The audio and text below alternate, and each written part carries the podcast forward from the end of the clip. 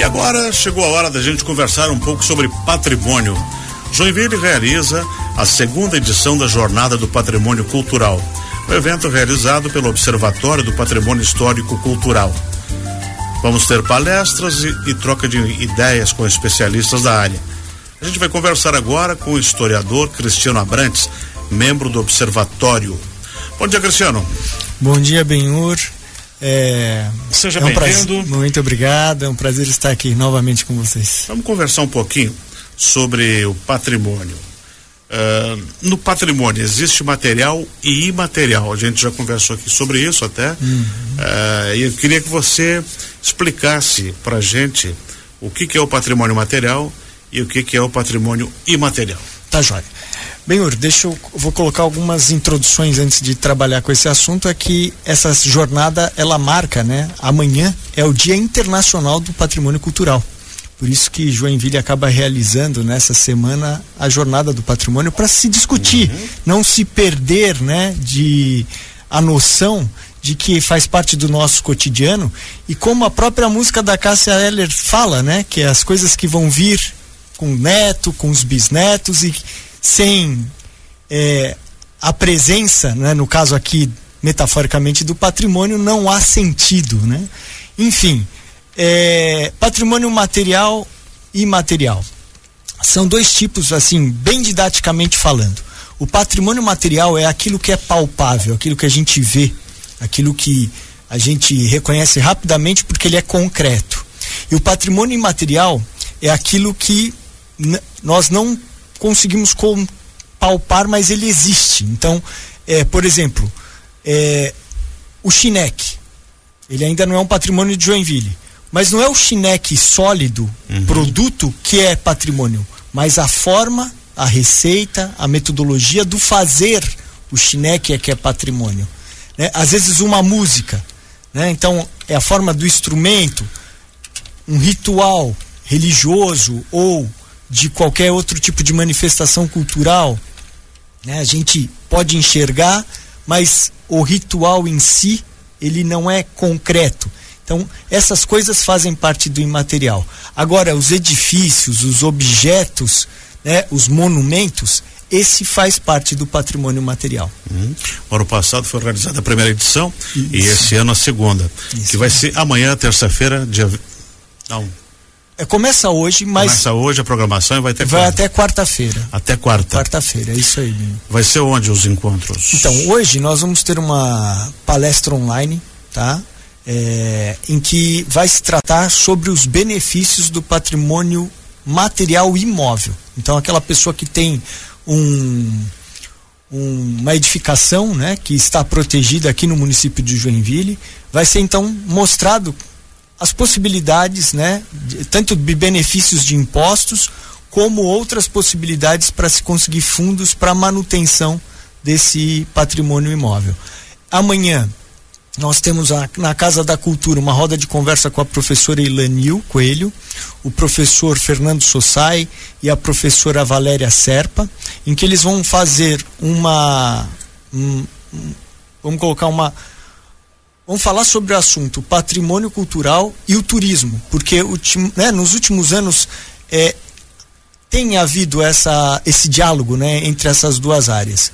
No mesmo dia, né, 18, só que agora lá no auditório da Sociesc, a professora Simone Schroeder e eu vamos fazer uma palestra sobre arquitetura e método construtivo em Chaimel, dentro da economia de sustentabilidade, né? Como o Enxaimel, apesar de ser algo muito antigo, ele ainda é muito moderno no sentido de que ele é autossustentável. Dá um exemplo. Se você tem uma casa de alvenaria, uhum. certo? E ela não serve mais, você é obrigado a demolir e construir outra. Né? Ou você faz uma reforma, mas se você mudar, você vai ter que vender. O Enxaimel te permite desmontar e, e transferir e remontar. Então isso é sustentabilidade. Já, já, já né? em várias ocasiões é. aqui na cidade temos muitos exemplos, né? Acho que o exemplo mais recente é aquele que hoje está perto da, da antiga fundação turística e que foi né, era o Enxamel Tocarderfel 1702 da Bushlepper e agora foi reconstruído ali no terreno da antiga Fundação Turística, na Autocar Derfel, bem próximo do viaduto da BR-101. Ah, lá no pórtico lá. Isso. Uhum. E teve também a do Museu Nacional da Imigração, né? Sim, também que tem foi um uma museu. outra que, que foi que foi trazido para mais para mais para perto. E essa programação vai até quarta-feira. Até quarta-feira. Na quarta-feira nós vamos ter uma lá na, no auditório da Univille, né, vamos ter uma fala também é, com a professora Patrícia Arias e o, e o Daniel Aves falando sobre o restauro aqui do do moinho de Joinville e também como é que funciona, né, é, ao longo da, da história essa, essa modificação do porto da cidade. Porque hoje a gente não percebe que aquela parte É, do rio um o- dia onde a um cidade porto. começou, né? Exatamente. Ali tinha o porto, ali tinha um moinho de trigo, Uhum, né? Isso mesmo. Em que a Sanrig durante muitos anos trabalhou, depois desativaram, agora a Fiesc comprou Isso e mesmo. deve dar um destino para aquela estrutura toda. Exatamente. Inclusive a Companhia Água está trabalhando ali hoje na rua Cais Conde de Ah, Cai Esconde D, exatamente. para ajudar dentro de- desse conjunto de, de normatização. E quem quiser pa- participar dessa segunda edição da Jornada do Patrimônio Cultural, Então, é, é, aberto? é aberto, Não, é aberto ao público, tá? É co- grátis? É gratuita a entrada. É, tem de só estar, né, estar aí antenado, né, pode entrar no site da prefeitura porque ali tem a divulgação, né, do, de- Uhum. de- do- da agenda, né, dessa segunda jornada, mas acontecerá na Casa da Cultura 19h30, lá no, amanhã, né? Amanhã também lá no auditório da Sociesc e na quarta-feira no auditório da Univille. Hoje é online, então não, não precisa nem sair de casa, é só entrar no link lá e acessar para a gente conversar sobre patrimônio cultural. Dá para assistir até pelo celular. Até pelo celular. Vou falar um pouquinho aqui sobre os imóveis tombados.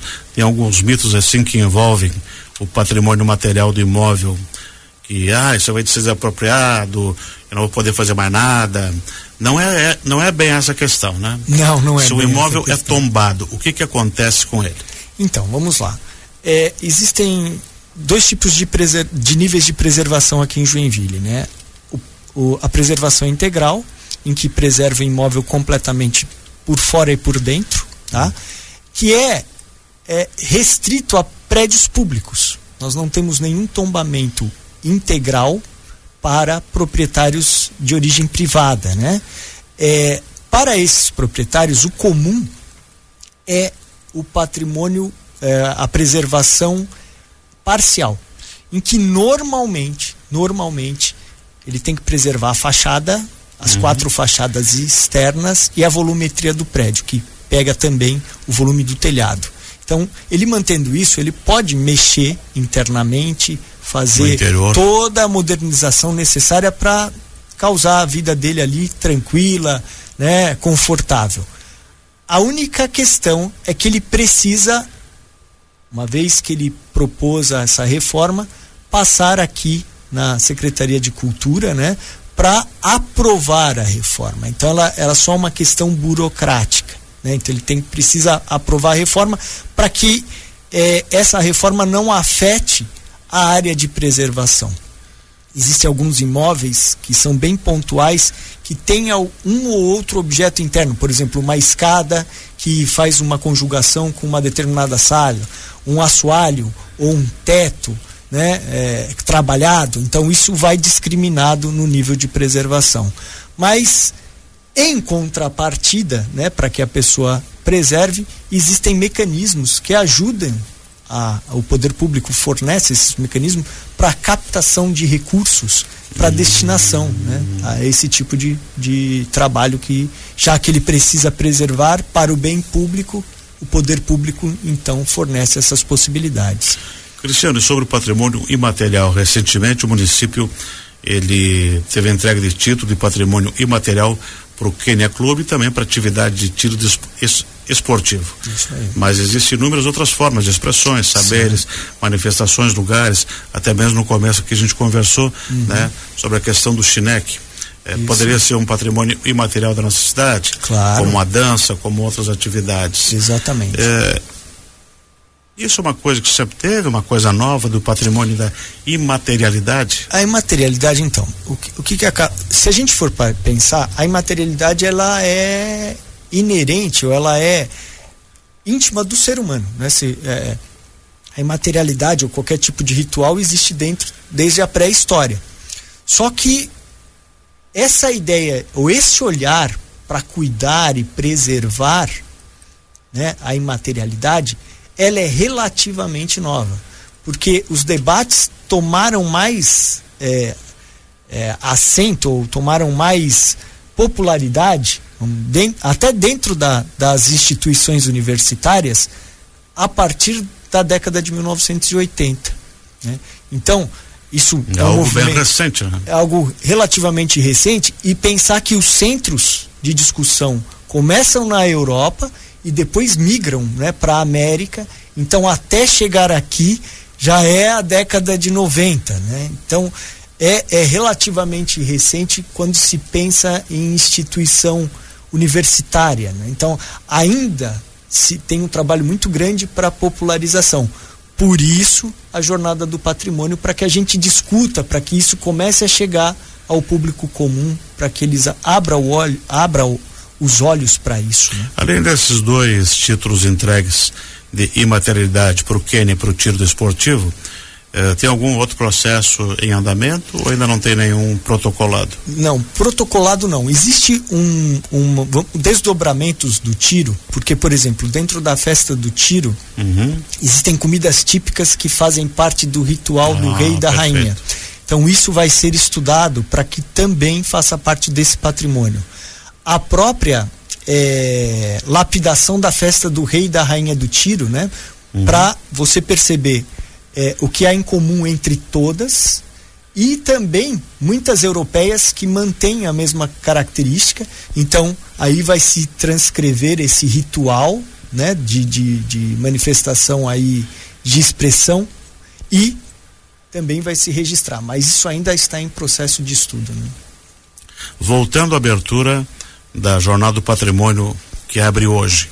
Que horas e qual é o canal que dá para assistir? Então, é, por, é, eu peço para que o, o, o, munícipe, de modo geral, uhum. possa entrar né, no site da prefeitura, porque ali vai ter a, a, programação. a programação.